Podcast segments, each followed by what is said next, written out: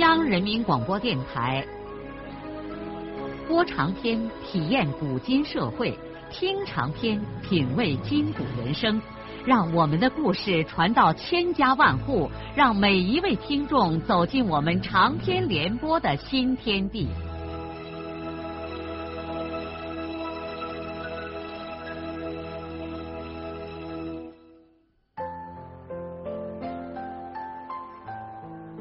听众朋友，请继续欣赏荣获茅盾文学奖的、由中国文联出版社出版的路遥的长篇小说《平凡的世界》，由李野墨演播。孙少平本来对自己揽活很自信，但是实在不走运，今天一直熬到下午，他还没有找到工作，他简直是走投无路了。没有办法，看来只能去找他的好朋友金波。唉，他真不愿意去麻烦金波呀。金波从青海当兵复员回来之后，已经在黄原东关邮政所干了近三年的临时工。他虽然不像少平那样为赚几个钱而东跑西颠，但基本上也是一个懒工汉。除非让父亲提前退休，他去顶替招工，否则他永远也没有指望入公家的门。从外表上看，他好像是这个邮政所的一员，其实完全是一个外人。这个快满二十三岁的小伙子，小的时候就很漂亮。现在虽然个头仍然不算很高，但长得又精干又潇洒。皮肤像女孩子那样白嫩，一头披散的黑发，一双清澈如水的大花眼，走在街上常常让陌生的姑娘由不得顾盼。已经有不少的姑娘对他一见钟情，可是侧面一打听是个临时工，就都遗憾的退缩了。对于大多数在城市有职业的女孩子来说，找对象当然要找有工作的。在城市没有正式工作，就意味着什么也没有。虽然现在的姑娘们开化了，但是婚姻问题上的这个最基本的条件，很少有人采取无所谓的态度。在中国目前的社会里，很多情况下，感情往往并不是男女结合的主要因素，而常常要受其他因素的制约和支配。也许世界上所有的不发达国家，这种现象都很普遍吧。如果有例外，那就足可以构成本地报纸的新闻了。但是金波现在倒也没有什么心思去谈情说爱，他自己也知道，没有正式的工作，要在黄原找个如意的对象，等于水中捞月。其实更主要的是，有一位姑娘。早就占据了他的心，尽管那短暂的瞬间已经过去了几年，而且以悲剧的形式结束了。这个早熟青年几年前被爱情的烈火烫伤之后，直到而今还没有痊愈。这个秘密已经在他的心里深藏很久了。他本来早就想对好朋友少平讲述一番。如果让一个知心的人听听，也许能够减轻一些他心灵的负重。但是每次见了少平，话到嘴边又咽回了肚子里。不是他不信任自己的朋友，而是觉得当时的气氛不适于倾诉这样的心事。少平常常有少平的一大堆困难，急需要解决，不能让少平硬着头皮听自己的浪漫经历。一个经历了爱情创伤的青年，如果没有因为这创伤而倒下，那就可能更坚强的在生活中站立起来。金波正是有了这样的经历之后，才成熟了许多。在这之前，尽管他的父亲是一个普通的汽车司机，但在农村的环境中，他的家庭条件就算是优越的了。这种优越。不能不对他的心理产生影响。在童年和少年时期，他不用像他的朋友少平那样为吃饭和穿衣而熬煎，他没有体验过饥饿是什么滋味，也不知道一个人穿着破烂的衣服站在同学中间，自尊心在怎样的遭受折磨。他在温暖的小康人家长大，也用小康人家的眼光来看待生活和世界。他过去在学校里的一些小小的惊人之举，完全出于性格本身所致。直到那远离故乡的地方发生了那场铭心刻骨的感情悲剧之后，他才理解了人活在世界上有多少幸福，又有多少苦难。生活不能等待别人来安排，要自己去争取和奋斗。而不论其结果是喜还是悲，但可以慰藉的是，你总不枉在这世界上活了一场人。有了这样的认识，你就会珍重生活，而不会玩世不恭。同时，也会给人自身注入一种很强大的内在力量。现在，他心平气静的干他的临时工，既不自卑，也不抱怨命运。上班的时候，他穿上那身洗得干干净净的破烂工作服，不要命的搬运着那些大大小小的邮包，吃苦精神使所有的正式工都相形见绌。他卖力的干活，不只是怕失掉这只临时的饭碗，而是一种内心的要求。在这方面，他的朋友孙少平给了他很大的影响。当然了，这样的劳累也有解脱某种内心痛苦的作用。下班之后，他首先做的第一件事就是用那只白搪瓷缸子泡上一茶缸水，静静的坐着喝。即使不渴，他每天也要用这缸子泡一回茶，哪怕面对着茶缸发一会儿呆呢。这是一只极其普通的白瓷缸。上面印着一行为人民服务的红字，但是对金波来说，这只普通的白搪瓷缸就是他青春和爱情的证明。喝完茶水，他把这白搪瓷缸小心翼翼的放进小柜儿，就到老桥那边的繁华闹市去溜达上一圈。他是个爱讲究的人，上街之前总要洗洗脸，把头发梳整齐。换上那身褪色的干净军装和那双雪白的球鞋。每当穿行于闹市之中，他常常留意不到姑娘们爱慕的目光。越过一片熙熙攘攘的人群，他看见的仍然是那片绿色的草地、奔腾的马群和那张亲切可爱的粉红色笑脸。耳边也总是传来那只摄人魂魄的歌声。他有的时候就旁若无人的满脸泪水在街头行走，不去理睬多少惊诧的目光在追随着他。最近一些日子，随着气候的渐渐转暖，他的情绪却不知道为什么越来越糟糕。奇妙的很，季节往往能够影响人的心境。当他看见河岸上一缕缕如烟似雾的柳丝和山湾里那霞光般灿烂的桃花的时候，一种无限忧伤的感情就涌上了他的心头。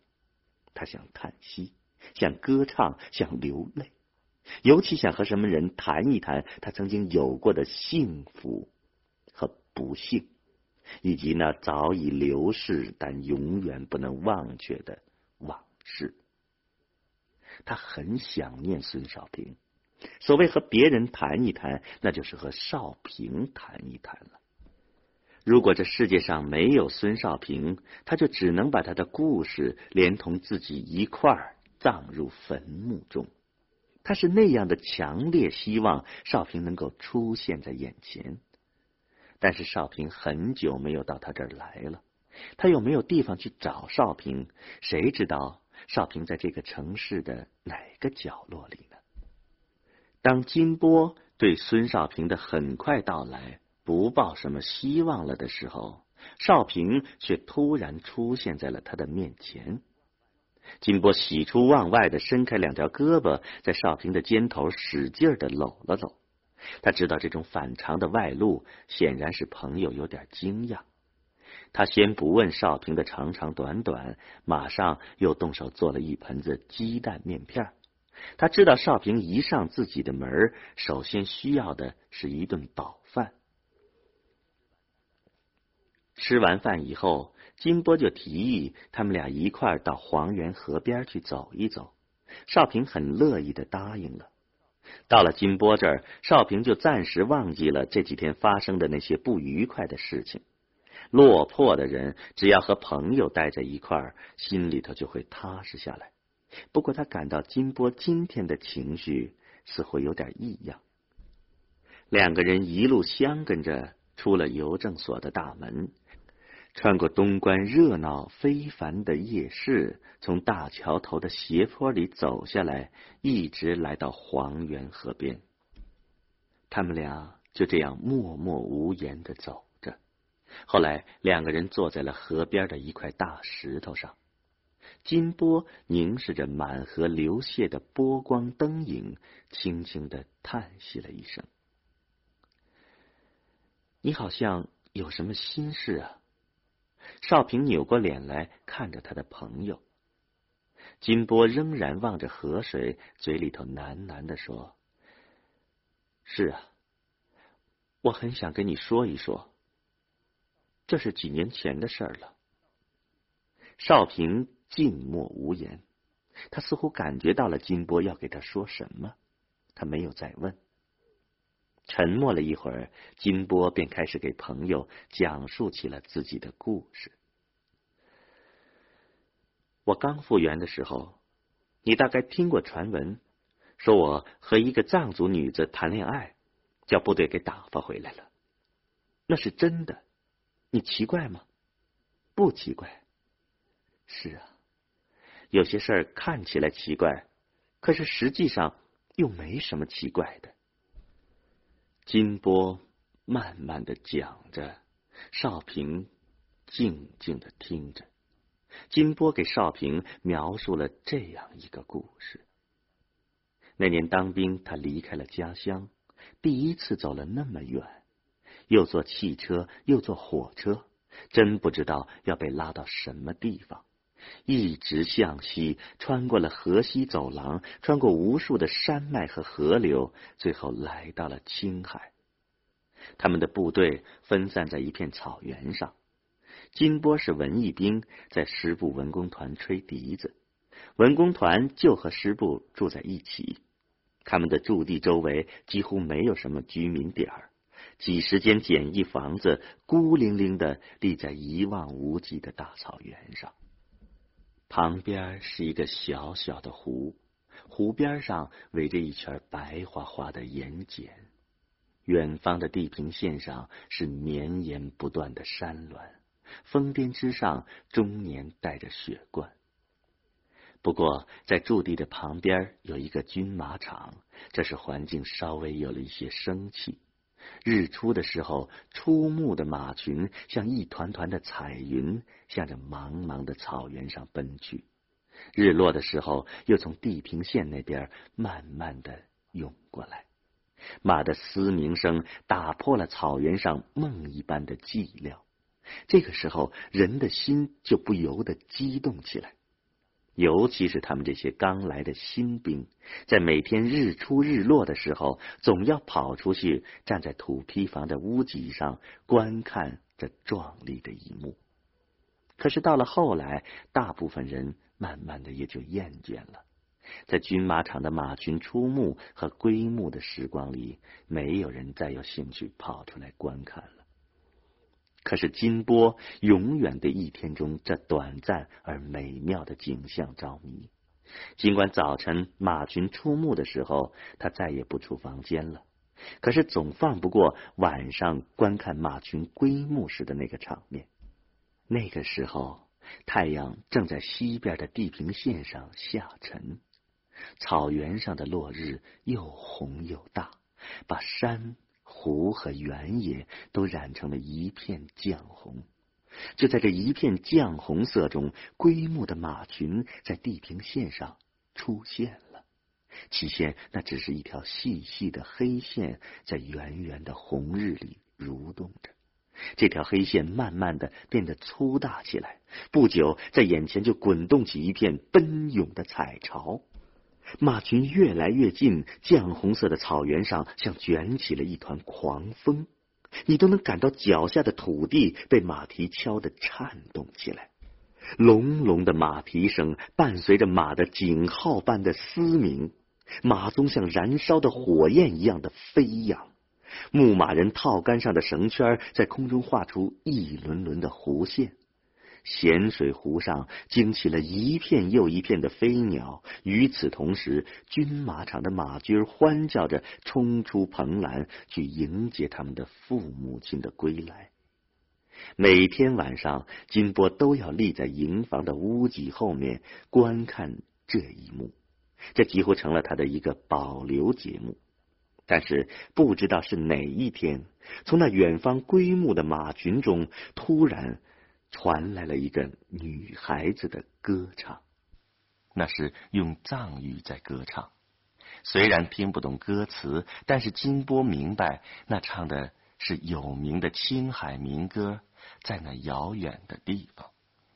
那歌声一下子就把金波给迷住了。他从来没有听过一个人能把歌唱得这么嘹亮和美妙。当然了。这副嗓子显然不是调教出来的，完全是一种野腔野调。仅凭着唱歌人的声音本色，就会使人听得神魂颠倒。从那以后，这歌声再也没有中断。金波每天晚上也不仅仅是去观看马群的归牧了，主要是想去听那迷人的歌声。他的心激动的沉浸在这动人的歌声中，久久的不能平静下来。金波知道，唱歌的肯定是一位藏族姑娘，但是她是怎样的一个人呢？金波很想能够在近处看上一眼有如此出色歌喉的姑娘，可是他没有条件去接近这个姑娘。军马场有不少的藏族姑娘，你知道部队的纪律很严，任何人都不能随便的到军马场去的。从此，一种渴望便强烈的折磨着金波。后来，金波突然想出了一种接近那个姑娘的方法。每天，当这个姑娘在远处唱完那首歌的时候，金波就站在营房后面的高处，也用汉语唱一遍这首歌。他想，这姑娘也会听见他的歌声的。就这样，姑娘唱完了，金波唱，每天都是这样。那天傍晚，金波像往常一样立在营房的后面，又听见了姑娘的歌声。可是叫人奇怪的是，这一天姑娘只唱了一段就不唱了。她从来都不这样啊！她每次总是一口气唱完这首歌的全部四段。为什么今天她的歌喉要停歇下来呢？金波不知道这是出于什么原因，在纳闷中，他突发奇想。这姑娘会不会是等待着让金波来唱第二段呢？尽管这种想法是如此的荒唐，但是金波还是不由自主的想试探一下。他甚至想，如果他的猜测是正确的，那么当他唱完第二段，姑娘会接着唱第三段的。于是他真的就这样试了，奇迹出现了。当他唱完第二段后，姑娘便立刻的唱起了第三段。金波的心狂跳不已，泪水刹那间就涌满了眼睛。等到姑娘唱完了第三段，他便又接着唱了第四段。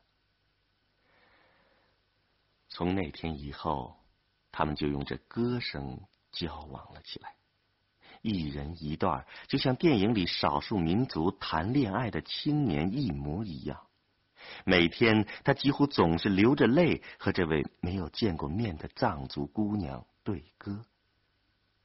时间在一天天的过去，他想和这位姑娘见面的渴望越来越强烈。他晚上睡不着觉，白天吃不进去饭，演出的时候老出差错。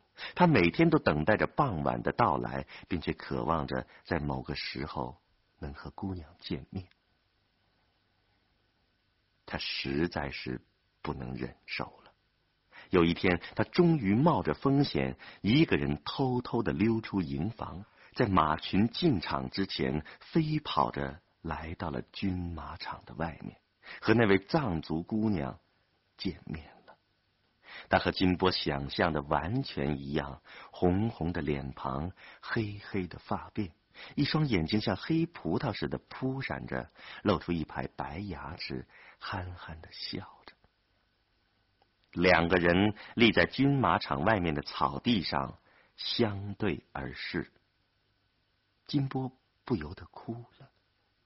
姑娘用厚墩墩的手掌为他开着脸上的泪水，激动的说着什么，但是他说什么，金波听不懂；金波说什么，他也听不懂。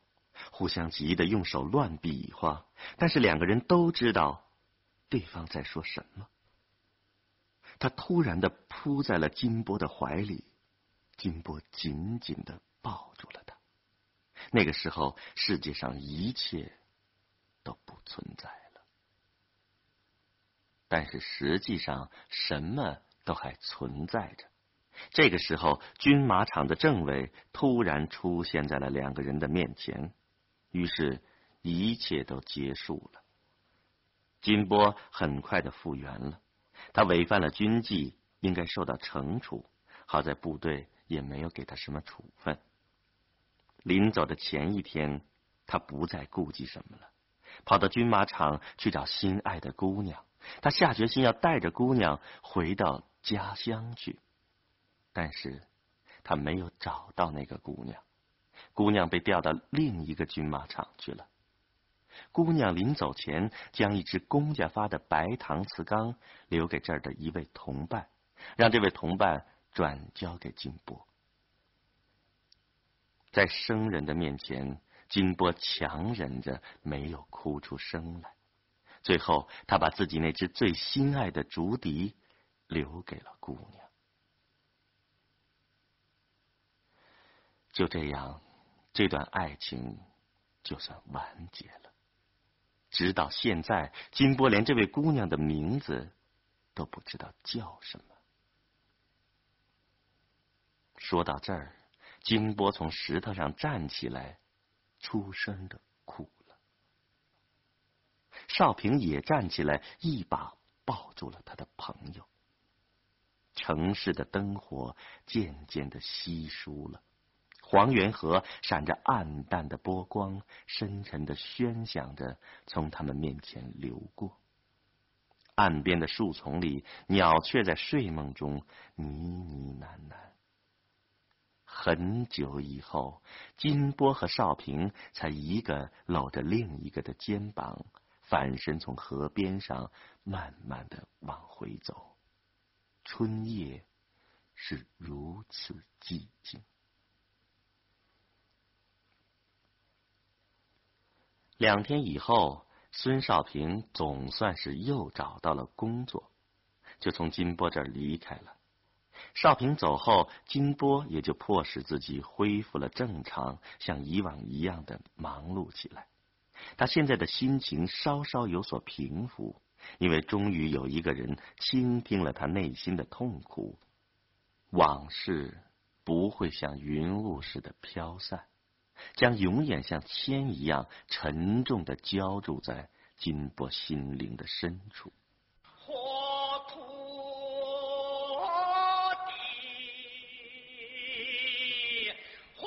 路遥的长篇小说《平凡的世界》今天就播送到这里。